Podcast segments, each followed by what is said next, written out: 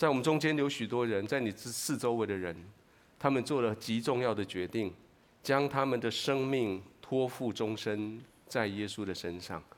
待会结束以后，你可以问他说：“诶，事情是怎么样？”他会告诉你。那刚刚我点的那个烛，那个烛在理论上我们叫做这待降节的蜡烛，但是如果你啊，今年比较特别，因为今年的待降节的蜡烛事实上是从十二月三号下个礼拜才点。那十一月三号、十号、十七、二十四这四个主日，我们将会连续点起四个蜡烛，来代表我们准备进入圣诞夜。传统上是在二十四号的晚上，大家聚集的时候，我们会点起第第五个蜡烛，白色的蜡烛，代表耶稣他的光明，代表耶稣他的纯洁。但是在因为我们的时间上面的调整。所以我们必须今天前点点第一个蜡烛，所以到了二十四号的早上主日的时候，我们可以点第五根的蜡烛。所以没有关系啊，我们比全世界早一个礼拜，就这样跟隔壁讲说我们早一个礼拜。但是不管如何，这个蜡烛在提醒我们的一件事情是，带着盼望、带着信心、带着喜乐、带着爱，我们在期待的是最终的那一位耶稣，为我们死在十字架上的耶稣。在地上，你有很多人给你盼望，有信心的，有喜乐，有爱，这些很多人都会谈。但是唯独只有一个耶稣，他是纯洁的，从神而来的耶稣，他是没有罪的代价的赎罪祭的耶稣。他为了我们，为了我们降生在地上的目的，不是为了让我们参加圣诞节 party 好快乐。他的唯一来到地上的目的是要为你在十字架上面付上代价。在地上，你还有几十年的日子要过，但是在地上，你每一天，你必须知道，我这一生过完以后，我要去哪里？你必须知道，在这一生的，当我最后一口气吐出来以后，我眼睛睁开，我会看到什么？各位，耶稣，各位，耶稣，耶稣是你唯一的盼望，耶稣是可以使你有信心、有喜乐、有爱，而且这个盼望、信心、喜乐、爱是扎扎实实的。所以今天我们点起这个盼望的蜡烛，我们宣告圣诞季节的开始。当耶稣降生之前，人就在盼望耶稣降生这件事情。为什么呢？因为人跟神的中间那一条罪的鸿沟大的不得了，你根本没有办法用任何方法过去，去到你温暖的天父的怀中。你不能够靠着你做任何善善事，任何的什么事情，你过不了就是过不了。唯独耶稣，当他降生之后，他在我们在神跟中间架起那个十字架，使我们能够借着十字架来到神的面前。而在耶稣诞生之后，我们知道这一条道路已经结起来了。我们走在这个道路上面的时候，我们继续需要耶稣的盼望，因为你还是得活在这个世上，你的周遭环境还是很混乱，你的世界还是有很大的挑战。你的困难还是会很多，我们一些弱点，有一些的缺点，还是需要去面对，还有我们过去一些的伤口，一些的亏欠，一些别人对我们的伤害，我们还是需要去慢慢的去处理。但是，耶稣的十字架，耶稣的降生，告诉我们，你已经不再孤单了，告诉我们，你已经不是在地上孤孤单单的过这些日子了，告诉我们，当你。当你生命来到耶稣的面前，你接受了耶稣十字架的时候，你的永恒的生命已经打开了。就算你现在你必须脚踏在地上，你必须过今天的日子，你必须去面对那一些你真的很讨厌的人，但是你的生命已经可以活在天上了。一直到有一天你地上的最后一口气结束，或者是有一天在你地上的这口气还没有结束之前，耶稣他再来。你接进去永恒，你直接进到神的面前去。老实说，在地上这段时间，这个日子不会很好过，因为你已经知道永恒是什么。每次你打开圣经，你就打开圣经里面神所描述的那个美好，然后你圣经一合起来，你看看你周遭围。看到那一些的污秽，看到那些的惨烈的状况，你的心里面就会像，就就像希伯来书的那些作者所说的，他说：“我的心渴望一个家乡，就是在永恒里面的。”每一次你越看到地上的这些混乱，你会像萧伯纳所说的，萧伯纳说：“我每一次我越认识人，我就更喜欢我的狗。”我越认识人，我就越喜欢我家的那一条狗。各位，今天这个世界，如果你心中你没有神，如果你没有永恒，这个世界你将会知道这是充满没有意义的事情。你可以看到，不管这些人受了多高的教育，他们有多大的政治资产，他们有多大的过去的历史，可是等到他们在处理事情的时候，你会发现你怎么会这样子做？各位，我要告诉你，耶稣第一次来到地上的时候，他只是一个我一个软弱的小婴孩，他需要人家喂，他需要人家养。可是耶稣第二次将要来到地上的时候，他将是一个胜利的君王从天而降。我们称呼这个叫做耶稣的再临。圣诞节其实是在处理两件事，一件事是在纪念过去耶稣曾经生一个小婴孩诞生在诞生在在伯利恒这个故事。可是圣诞节在讲的是一个更伟大的事情，是未来，在未来耶稣他将会再一次荣耀的来到这个地上，而且是荣耀的君王降降临。这个耶稣来的荣耀跟我们今天的世界非常重要。因为这个世界真的是黑白不分、公义不彰，真的是好人受苦，真的是好心人不一定有好报。我们每一个人，每一个基督徒，我们在渴望的，渴望的是那个荣耀的日子来到。就像你在你在在马路上面在等着公车，你知道照着公车的行程，它应该会到，所以你就投。抬抬起头来看着公车将要来到那个位置，你眼睛看着远方，要看到公车的样影子要出现，那个叫做盼望，那叫做引颈期待。看着远方，你知道他会来，你知道他将会来到，你就在这里，你就安心的在那边等待。所以各位，请你听着，耶稣是你唯一的盼望，请你跟邻居说，耶稣是唯一的盼望。不管你现在是在疾病中的，不管你是在经济压力之下的，不管你现在的经你的关系是很紧张的，你是没有前途的年轻人，你是失去健康的老人家，或是你是刚被宣告得到一个重大伤病的中年人，耶稣是你唯一的盼望，而且在这个盼望就在我们的圣我们的信仰的里面，我们的盼望就在我们今天的聚会的里面。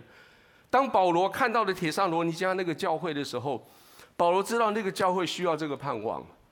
保罗告诉那些铁砂罗尼家的教会的人说：“你这个，你们刚刚信的主，在这个教会，你们存在一个对你非常恶劣的环境里面。罗马政府要攻击你，那些旧的宗教系统要攻击你，你的家庭要攻击你。但是保罗跟他说，持续的守住你们的信仰，因为那一天将要来到，神的荣耀的日子将要来到。他这么说，我们一起读来。他说：弟兄们。”论到时候日期，不用写信给你们，因为你们自己明明晓得主的日子来，好好像夜间的贼一样。你们心里已经知道神的荣耀将要来到，而且保罗特别提醒他们，不管现在你活得怎么样，应许的日子一定会来到，耶稣一定会再来。不管是耶稣从天而降，让你亲眼看到。或者是你的生命结束，你升天去跟耶稣面对面。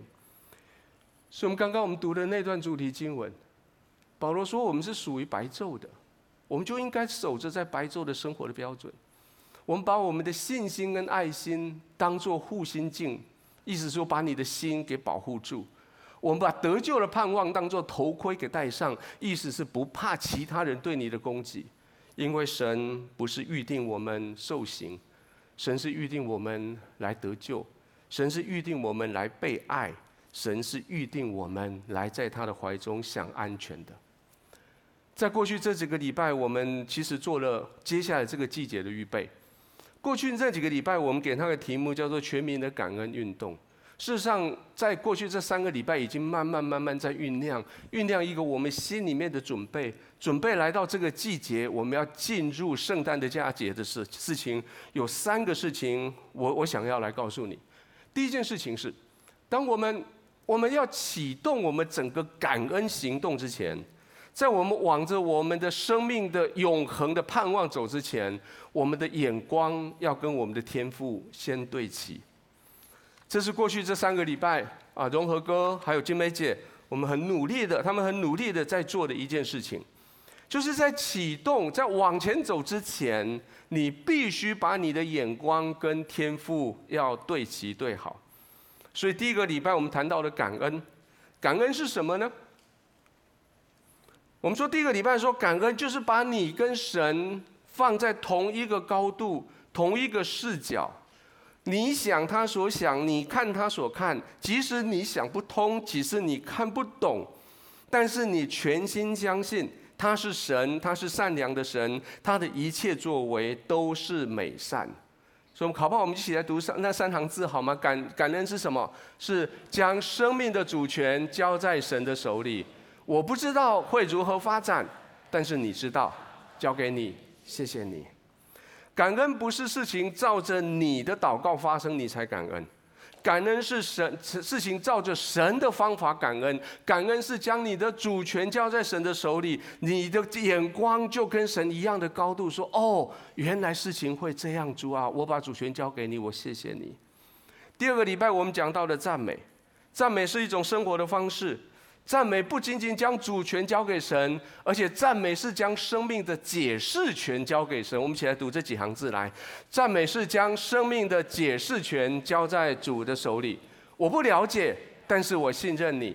你以良善对待我，我赞美你。不再用我自己来判断什么是好，什么是坏；不再用我自己来判断什么是漂亮，什么是丑陋，什么是祝福，什么是咒诅。我不再用我自己的角度来解释我自己的生命，不再用我自己的标准来为我的世界、为我的环境来评分。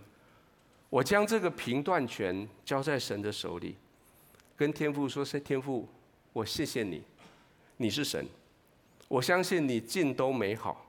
就算我不了解，我还是信任你。我知道你的心意就是对我良善。我因为这样子，我感谢你。”我赞美你，感恩使得你跟天父同一个高度，赞美跟你使你的在这个高度对这个世界有一样的、一样的选择、一样的评断。接着第三个礼拜，我们说你要给予，我们来读这三行字来，请给予就是将生命的主导权交在神的手里。我以慷慨的给予来参与天父的行动。我以给予来祝福人，你不再是不再是自己想，你不再是自己分分配你自己的资源，你不再看自己为贫穷的，因为你的天赋是富有的；你不再为自己想象所有的东西紧紧抓住不放，因为你的天赋是慷慨的。你参与在天赋在这个世上，在你的生命里面的计划的里面，你慷慨的参加入他的计划、他的行动来祝福别人。所以记不记得，在过去这三个礼拜，我们用这三个行动帮助你把你的眼光跟天赋对齐了？还记得这三个行动吗？你做了吗？第一个，我们做了什么？每天晚上为一件事情感恩。你有没有曾有没有曾经半夜突然醒过啊？刚刚还没有感恩之前就睡着了，赶快起来。第二，每天早上睡醒的时候呢，为一个事情来献上一个赞美。那天是那天一大睡醒，事情都还没发生，可是你跟神说：“神啊，我把那个选择权放在你手上，评断权放在你手上，我为今天将要发生事情，我来赞美你。”上个礼拜说，每一天你实践一个给予的行动，你跟神说：“我不再是贫穷的，因为你是富有的；我不再是缺乏的，因为你是富足的。”神啊，我愿意加入在你对于这个世界的祝福的行动里面。过去这三周，我们用了好多的精神，我们帮助你把你的眼光跟神对齐。感恩是跟天父的眼光对齐，赞美是对天父所做的作为来欢呼，给予是与天父同步的行动。所以保罗这样子说：“保罗说，你们都是光明之子，都是白昼之子。我们不是属黑夜的，也不是属幽暗的。”所以，我们不要睡觉，跟别人一样，总要警醒谨守。但我们是属于白昼的，应当谨守，要把性和爱当作护心镜遮胸，把得罪得救的的盼望当作头盔戴上。因为神不是预定我们受刑，乃是预定我们借着主耶稣基督要得救。好喽，你跟神你的眼光对齐了，现在我们可以启动，我们可以出发了。在启动中，在出发中间，在路上，我们开始要学习彼此互相的照应了。你有没有曾经曾经发生过这种事情？就是你很高兴的跟一些朋友一起一起出门要去旅游，结果在路上你们光很高兴，光在那边谈天，光在那边开玩笑，结果到最后你们发现你走错路。然后，那其实上了路以后，你必须要一直维持我那个目标在那里。那个待会我们会在更多时间来谈那件事情。当我们启动了以后，你就必须要在路上，我们要互相的照顾。跟隔壁讲说，我们互相照顾。来到教会，你会发现，来到教会有一件很神奇事情要发生，就是坐在你身边的人，坐在你隔壁的这个人，其实在社会上你不太有可能跟他坐在一起。也许是他的职业，也许是他的生活圈，也许是他的他在社会上面跟你不一样的不一样的群组。其实来到教会最神奇的是，我可以跟这个世界上我想到的任何一个人成为朋友。那而且不仅成为朋友，是成为弟兄姐妹，成为什么叔什么姨，什么哥什么姐。各位，我我我想要停止一下，我要对网络上面的你说话。我要对网络上面，如果你一直在参与的只是网络的教会，我要告诉你，你需要一个实体的教会。你需要回到你的实体教会去，你绝对不能单独一个人躲在荧光幕的后面在那边信耶稣。你没有办法自己一个人单独的走这条天路。当然，信仰必须你自己做决定，但是一旦你做了决定以后，你必须跟一个信仰的家族一起来往前走。信仰必须你自己愿意，像我们刚所说的，跟天父眼光对齐，把你的生命主权交给他，把你的生命的判断权交给他，主导权交给他，那是一定的。可是，一旦你做完以后，你必须跟一群跟你一起做这样事情的人一起往前走，你不可以孤单的走，你需要有教会，你需要有一群愿意花时间陪伴的你的人在一起。所以，如果你所在的地方是方便的，请你离开你的网络教会，到实体教会去。COVID 期间我们没有办法，我们必须要这样子隔离，我们没有办法实体的聚聚会。但是我跟你说，现在不要再用流行病来当做借口了。我当然知道在家里面聚会很简单啊，你可以九点的聚会，你八点五十五才起床，甚至你现在还在刷牙，我也许可以看到你在刷牙。但是我要告诉你，除非。除非你是在海外，在那附近没有华人、没有华语的教会；除非你是在一些地区不方便，让你很安全的去参加呃这种具体的实体的聚会；除非是你的身体的状况让你出不了门。但是不管如何，我要你参与一个真的一个信仰团体。就算你是在海外，你是在不安全地区，你是在身体受限，你可以参加的是网络上面的小组。你除了今天参与这样的主日之外，请你一定要参与一个小组，让你的小组那些人成为你的家人，成为你你你的亲人。各位，我们的旅程已经启动了。圣诞节在告诉我们，耶稣耶稣降临在这个地上，而且耶稣将要再来。你，请你不要单独走。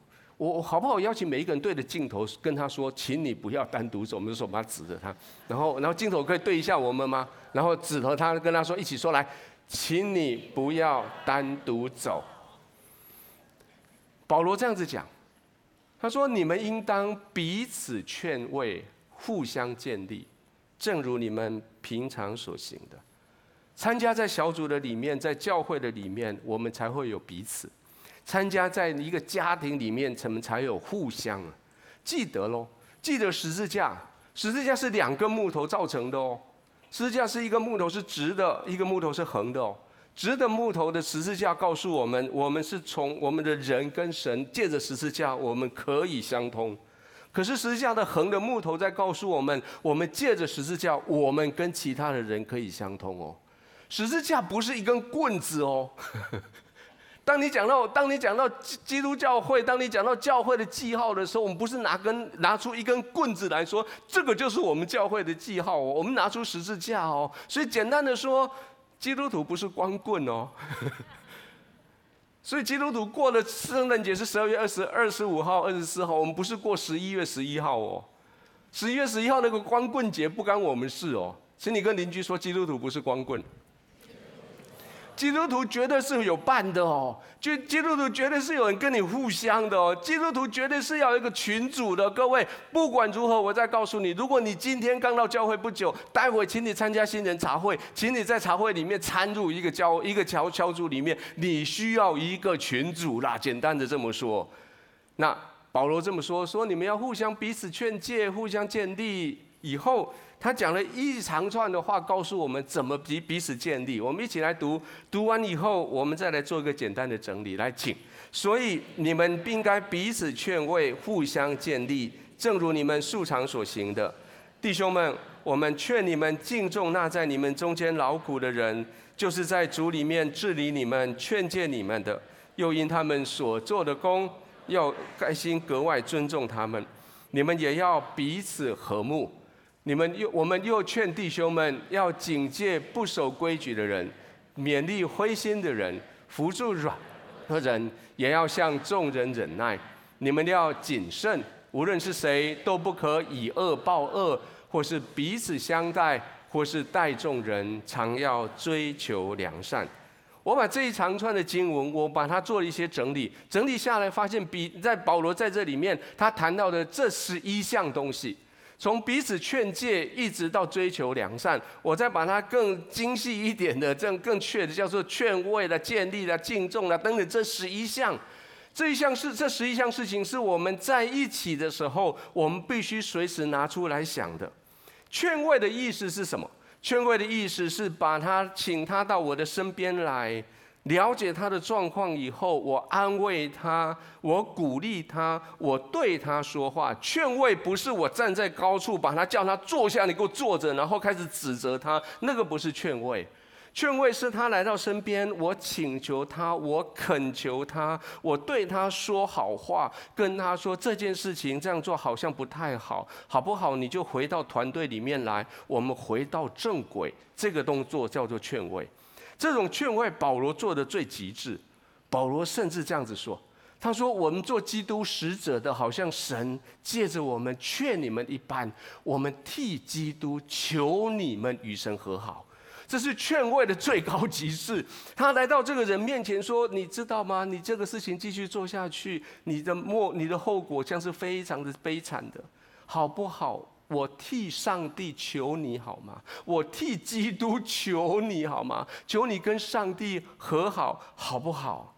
有人灰心了，有人信仰冷淡了，你就勉励他，你就劝慰他；有人软弱了，一些习惯改不了了，你必须扶持他，接纳他，然后带着他一起来调整。当然，这个名单里面也告诉我们，不表示说只要你劝慰就好，你可以跟这个人和稀泥，你可以跟他黑白不分，你可以跟他不讲究什么正确不正确的。这里提到很重要的概念，叫做警戒不守规矩的人。各位，我我我我可以很老实的告诉你，教会有可能成为你在这个地上唯一一个愿意真的警戒你的地方。也许你的地位已经高到一个程度，没有人敢跟你说实话。也许你在家庭里面尊严到一个程度，没有人敢跟你说哪个地哪个地方你需要改。但是来到教会，来到教会就是有人会勇敢的跟你说你错了。来到教会，有人勇敢的凭着这本圣经跟你说你所做的事情，你所说的话不合圣经的真理。白纸黑字的圣经，加上活泼的圣灵的引导，当你看到你自己的时候，这有人会来警戒你，告诉你说你该调整了。当你偏离正道的时候，有人会带着谨慎的态度，会来告诉你，不是要羞辱你，不是要让你难堪，而是告诉你说，弟兄啊、姐妹啊，这件事情你该做这样子的调整。各位，如果你来到教会，我会要求你，你愿意接受这样子的提醒。你愿意接受你的领袖对你这样子的提醒？当然，有的时候吼，有时候我们中间有，我们知道我们知道身边有一些人是比较耐教啦，跟奶嘎。耐教的意思就是好像 教了好几次就是教不动。那怎么办呢？保罗这个名单里面说，你对这种人你要有忍耐。忍耐一次，忍耐两次，忍耐三次。这个你不断的犯罪，你不断的忍耐，不断的犯罪，你不断忍耐，一次又一次的劝诫他，教导他，一次又一次的呼唤他，劝诫他回来，安慰他，带领他回来，包容他回来，回来又回来。请问几次？圣经的标准是几次？啊，大家都懂哦，那是那是那是耶稣考彼得数学，对不对？彼得问说几次，耶稣说你自己算七十个七次，然后彼得呢一七一得一，七一得七七十四，七三得十一，哦，七七四十九四十九加哦七四百九十四哦，那么多。耶耶稣意思并不是说你开始教导一个人就开始算计次，计到四百九十次最后一次喽。不，耶稣的意思是七十个七次。七十是个很重要的意思，七是一个完全数，可是那是神的完全数；十也是个完全数，可是那是人的完全数。所以神的完全加上人的完全相乘起来，然后乘七次，意思是说，对一个人的劝诫，神已经赦免他了，你尽力的配合赦免他。神已经教导他了，你尽力配合的神，你教导他，你照着神的标准，你来教导他。神已经尽力，你也尽力来给这个人一次又一次的机会，完美加上完美，其实就是没有止境。而这个主主要的最重要的目标，就是为了第二个叫做建立。建立的意思就是盖房子，为了增加他的生命，让他生命增长，互相之间生命的长进。我们互相帮助对方，把对方的房子给盖起来。其实，在这个名单中间，这个建立是一个检查项，就是你自己想想看，我刚刚花了十分钟跟那位弟兄谈的这一段话，我是帮助他把房子的漏水地方补起来呢，还是我是把他的房子给拆了呢？你有没有曾经跟人家讲完话以后，觉得你的房子被拆掉了？然后你有没有曾经跟人家讲完话以后，发现哦，这个人懂得抓漏，他知道我哪个地方有漏水，帮我把那个洞给补起来了。各位，这是这是建立，而后面那一个叫做敬重你的领袖，就是关于你的领袖，你敬重他。这个啊，这个我其实我应该不要讲，可是这个这我不得不讲，因为我必须要谢谢你。自从我在教会成为教会的领袖，成为教会牧师以后，发现天哪，我的人生好幸福哦。我最近这几年常常在回忆修哥常讲那句话，修哥说：“我是全世界最幸福的牧师，我是全世界最幸福。”我我我同意，我同意修哥所说的这个话啊、自从有人知道我喜欢乌龟以后，全世界乌龟都跑到我们家来了，好像许所有的人到全世界任何地方看到乌龟就想到宇文哥。刚刚我收到一段影片，那影片跟我说：“宇文哥，我们上礼拜去小琉球，我们拍到一段乌龟的影片。你的弟兄在跟你说嗨。”他说：“我为了拍那个影片，我把我的手机泡到水里面去拍。”他还跟我哎跟我挥手。各位，这个是成为领袖。当然，我们必须要必须要承认一件事情：我们一起走的时候，我们有领袖带着我们，我们必须尊重我们的小组长、我们的区长、我们的区牧、我们的牧师。但是，请你。请你知道一个背后的事实是，其实是他们是很孤单的，你知道吗？做个领袖其实是很孤单的。我们中间有许多的领袖，许多的小组长、区长、区牧、区督们。其实我知道你是很孤单的。你需要的是什么？你需要的是被爱惜、被支持。你需要的是被你的所带的这一群人为你来祷告。各位，你可以为你的领袖祷告吗？你可以支持你的领袖吗？你可以看到乌龟吗？最后，保罗在这个名单里面他说：“不要以恶报恶，不要要追，而且要追求良善。在这个恶跟善的中间，就是我们刚刚所说的那三项里面的那一项。你把选择权，你把评断权交在神的手里。”圣灵跟你说这是这是不好的，但是你不要用不好的去回应他，因为你是照着神的良善被创造的，你的你的良你的创造的本色是良善。当有人用恶对待你的时候，你用你的良善的本性，你来回应他。有人某人做了某一个事情是错的，你受伤了。但是你不必照着他的受伤的方法加在他的身上，你用良善来回应他。好了，我们启动，我们出发了，我们在路上，我们彼此效应，我们这样的。那第三个，我们就要开始对我们的意向随时对齐了。我刚太嗨，把这段提早走了，可是当我们有的同伴一路嗨上路的时候。也许你跟我一样，曾经开错路，对不对？我我每次我开，每次我们我们家两个人出门的时候，我丽英姐开车是非常谨慎，而且是很很猛的。我开车是非常无乌龟的啊。如果如果你发现高速公路塞车了，我一定是前面第一台、第二台。那可是可是你有没有曾经？你有没有曾经一起出去玩？然后大家好嗨哦，朋友见面好好，我一直话讲不完。然后对，我们去七头，我们去哪里啊？好啊，好嗨！然后你就错过那个交流道，对吗？然后开车的时候，我最恐怖的、最讨厌看到人家一直开车的时候呢，哎，我那个，我那个，我那个，我那个，然后你你你你我旁边，你看前面了，不要没关系的，这个路我很熟。然后一直讲，然后甚至甚至要转过来，哎，那个那个那个，那那是很危险的，对吗？你知道你要往哪里去？你知道那些跟你在一起的人是跟你非常熟的，你很高兴跟他们在一起，但是你需要小心看路。请你跟邻居说小心看路。我们现在有一个很帮助你的东西，叫做 Google 或者 Google Map，或者是我们的 GPS。GPS 在做什么？GPS 在提醒你前面该右转了，前面该直走了，前面有道路状况，那个地方不要走，往哪里去？还有多久会到？你到的时候大概是几点？那家店关了没有？哇，这个好厉害！我们的生命往前往神的宝座走的这条道路上，你需要有这个事情，你需要随时把你的神经绷紧的看着你的意向，随时往前面走。修哥还在的时候，常常问我一个一个问题，因为我我比较喜欢啊做这个事情，做那个事情，做好多事情。修哥常常问我说：“宇文啊，你现在做这个事情跟意向有没有关系？你现在做这个事情跟意向有没有关系？你启动之后，你需要不断的确定你自己的方向是对的。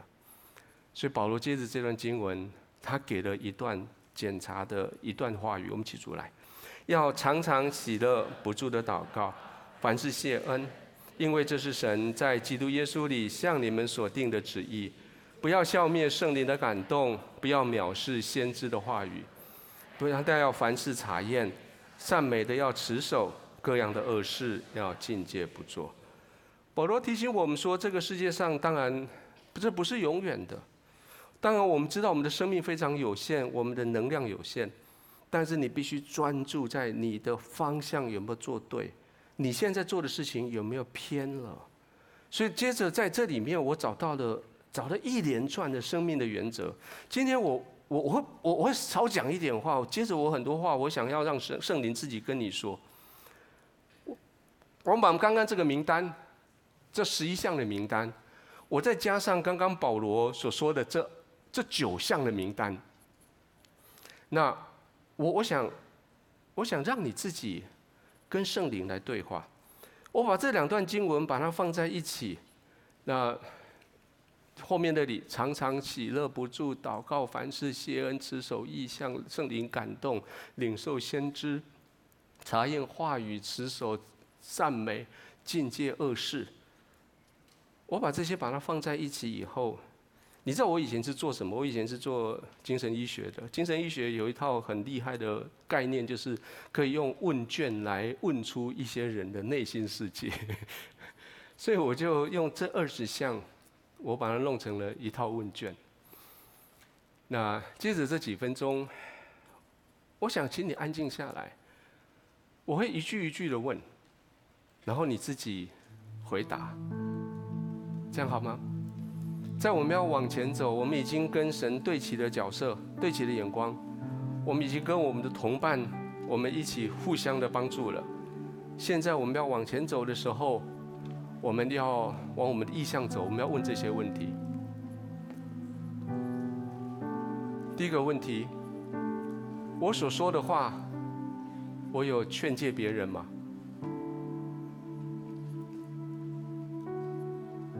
我所做的事情，我有建造别人吗？我有用我的爱心去敬重我的领袖吗？我有与别人和睦的态度吗？我有勇敢的去警戒那一些不守规矩的人吗？我有想办法去勉励在我身边的灰心的人吗？那些软弱的人，我有没有伸手去扶助他们？我对我身边的人，我有足够的耐心吗？我的处事为人够谨慎吗？我可以不记恨，不以恶报恶吗？我愿意尽心的、尽力的追求良善吗？我的心有喜乐吗？我有继续的跟天父对话吗？对于所发生的事情，我的心存着感恩吗？现在所有的方向与我的意向符合吗？我的心对圣灵敞开，听他的声音吗？我的心对人敞开，听取他们的意见吗？我有智慧可以分辨事情话语的真伪吗？我有持续的做良善美好的事情吗？我所知道的那些邪恶的事情，我有境界不做吗？我想在接下来这一两分钟的时间，我把这个名单放在这里，你自己再扫过去，你自己从里面来挑。这里面你已经做到的，请你跟神说：“神啊，谢谢你，帮助我持续做到。”这里面你有还缺乏的，请你跟神说：“神啊，帮助我，这个事情我必须要处理。”我们过去三个礼拜，请你每天晚上有感恩，请你每天早上有赞美。请你每一天参与一件给予的乐乐快乐的事情。今天在这个系列结束的时候，那些都在这里面。我想给你这个名单，给你可以自己不断的检测。愿上帝帮助你。我们来安静片刻，我们来回应。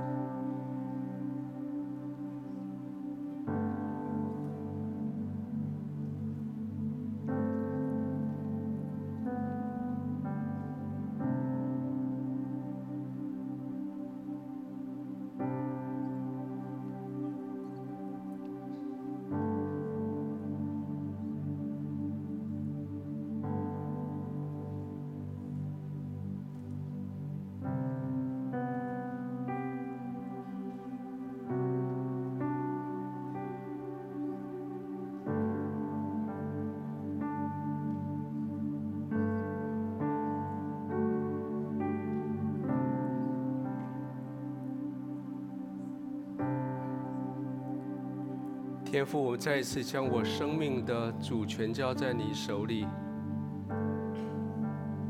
将我对这个世界的解释权也交在你的手里，将我生命走向方向的主导权也交在你的手里。天父，谢谢你借着保罗的经文所列举的这二十个项目，来提醒我，不断的与你对齐，不断的与我的同伴互相鼓励，不断的朝着意向调整我的脚步。谢谢你，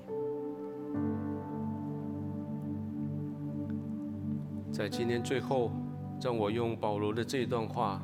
经文的这段话来祝福你，愿赐平安的神亲自使你们自全然成圣，又愿你们的灵与魂与身子得蒙保守，在我们主耶稣基督降临的时候完全无可指责。那造你们的本是信实的，他必成就这事。愿主耶稣基督的恩常与你们同在。我们一起说。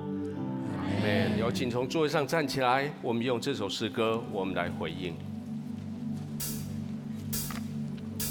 一真诚的心降伏在你面前，开我心眼，使我看见。受生命活水，